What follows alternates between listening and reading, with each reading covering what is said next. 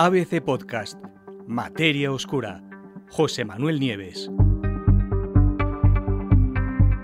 Primera observación del nacimiento de una supernova. Hoy vamos a hablar de supernovas. Lo hemos hecho otras veces, pero en esta ocasión vamos a hablar de la primera vez, de la primera vez que los científicos han conseguido, desde que observamos las estrellas, y con un detalle que no tiene precedentes, observar el momento mismo, los primeros instantes de la explosión de una supernova, que como sabéis es uno de los acontecimientos más energéticos, más violentos de todo el universo. Solo basta deciros que cuando una supernova estalla en una galaxia lejana, el brillo de esa única explosión, una estrella entre cientos de miles de millones, es suficiente para eclipsar al brillo de toda la galaxia completa.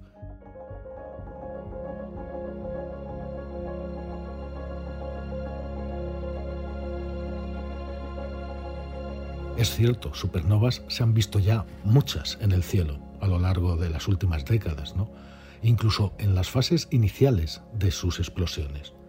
Pero esta vez los científicos han dado un paso más.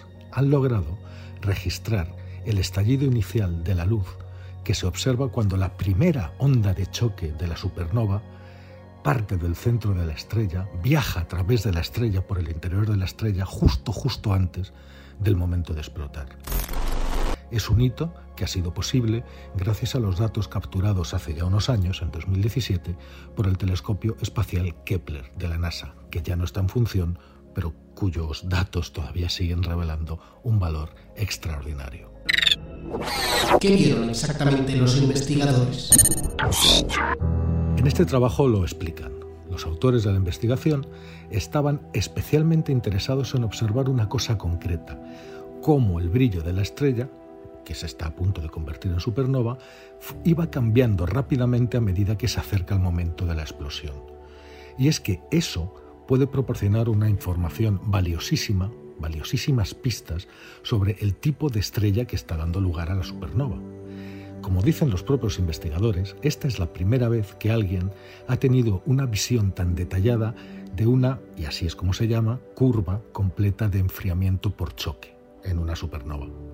Debido a que esta etapa inicial de la explosión ocurre tan rápidamente, se produce apenas en segundos, es muy difícil para la mayoría de los telescopios registrar el, fenómeno justamente en el momento en el que se produce. Ahí, por supuesto, entra también el factor suerte, que el telescopio de la NASA estaba apuntando justamente en el momento en que se produjo esto y fue capaz de captarlo. Hasta el momento, los datos que se tenían sobre explosiones de supernovas estaban incompletos y solo se incluían esta atenuación de la curva de enfriamiento por choque, se, incluía cómo se iba atenuando después de haberse producido. Y después, claro, la, la explosión subsiguiente, pero nunca el estallido de luz brillante al comienzo de la supernova es un descubrimiento realmente importante que va a proporcionar a los científicos los datos que necesitaban para identificar otras estrellas que pueden estar en el mismo momento que o que también ya se convirtieron en supernovas, incluso después de que hubieran estallado. Nos, les permitirá identificar de qué tipo de estrellas se trataba. Pero ¿para qué servirá este hallazgo? Pues con los datos de estas observaciones en la mano, los científicos lo primero que hicieron fue ponerlos a prueba. ¿Con qué? Pues eh, eh, comparándolos con todos los modelos estelares que existen. De esta manera, los astrónomos se dieron cuenta de cuáles eran los modelos que funcionaban mejor y cuáles los que funcionaban peor, y pudieron determinar que la estrella que causó la supernova fue probablemente una supergigante amarilla, es decir, una estrella como nuestro Sol, solo que unas 100 veces más grande. Según dicen los propios científicos, el equipo de astrónomos pudo confirmar que entre todos los modelos eh, eh, probados con los datos reales de esta, de esta investigación, pues un modelo en particular, uno que se conoce como SV17, es el más preciso a la hora de producir qué tipos concretos de estrellas causan los diferentes tipos de supernovas. De hecho, lo que han demostrado eh, dicen los investigadores, prosiguen, es que el modelo o este modelo funciona mucho mejor que los demás a la hora de identificar las diferentes supernovas.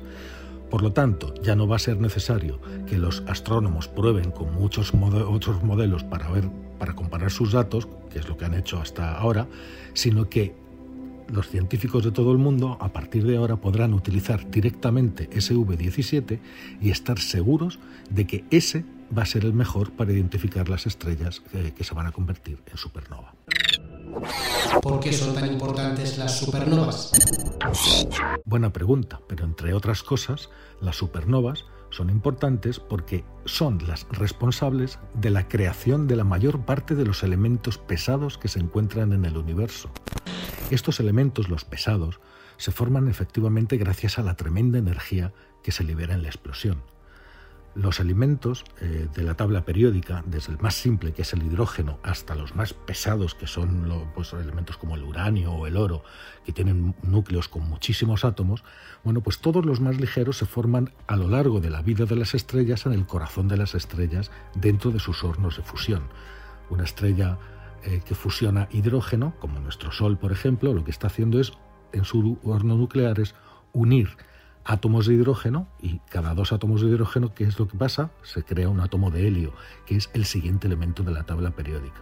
Cuando se le acabe el hidrógeno y empiece a fusionar helio, pues helio más helio es igual a un átomo de carbono, de litio, perdón. Después del litio viene el carbono, después el oxígeno. Bueno, pues así es como los elementos de los que estamos hechos se van forjando en el corazón de las estrellas. Pero los elementos más pesados no, porque cuando se llega a la cuando un horno nuclear normal, digámoslo así, de una estrella llega a la fase del hierro, es decir, que está fusionando hierro, ya no puede fusionar más. Y resulta que hay elementos mucho más pesados que el hierro. Todos los metales preciosos, el uranio, el plutonio, un montón. Todo lo que sea más pesado que el hierro, mirad la tabla periódica, hay un montón de elementos. Bueno, pues todos esos se generan con la energía enorme de la explosión de las estrellas que lo hacen en forma de supernova. Esa explosión riega literalmente el espacio con estos elementos pesados que unidos a los que ya tenía, había formado la estrella forman nubes mezcladas con gas que se vuelven a condensar y, y forman nuevas estrellas, pero esta vez con más materiales que el hidrógeno solamente, con lo cual pueden empezar a construir planetas a su alrededor. Nuestro Sol, sin ir más lejos, es una estrella de tercera o cuarta generación, es decir, se han nutrido de los cadáveres explotados por lo menos de tres o cuatro generaciones de estrellas antes. Y gracias a eso estamos aquí nosotros.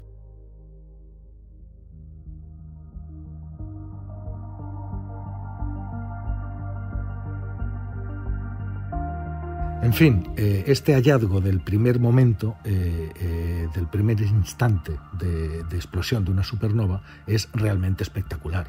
Y aunque el telescopio espacial Kepler, como os decía al principio, ya terminó su misión en 2018, sus sucesores, que ya están en el cielo, como el telescopio TESS, que también es de la NASA, van a seguir capturando más y más explosiones de supernovas. Y a medida que se vayan lanzando más telescopios espaciales, eh, será posible que se observen más de estas curvas de enfriamiento por impacto, que es lo que han hecho hoy los investigadores.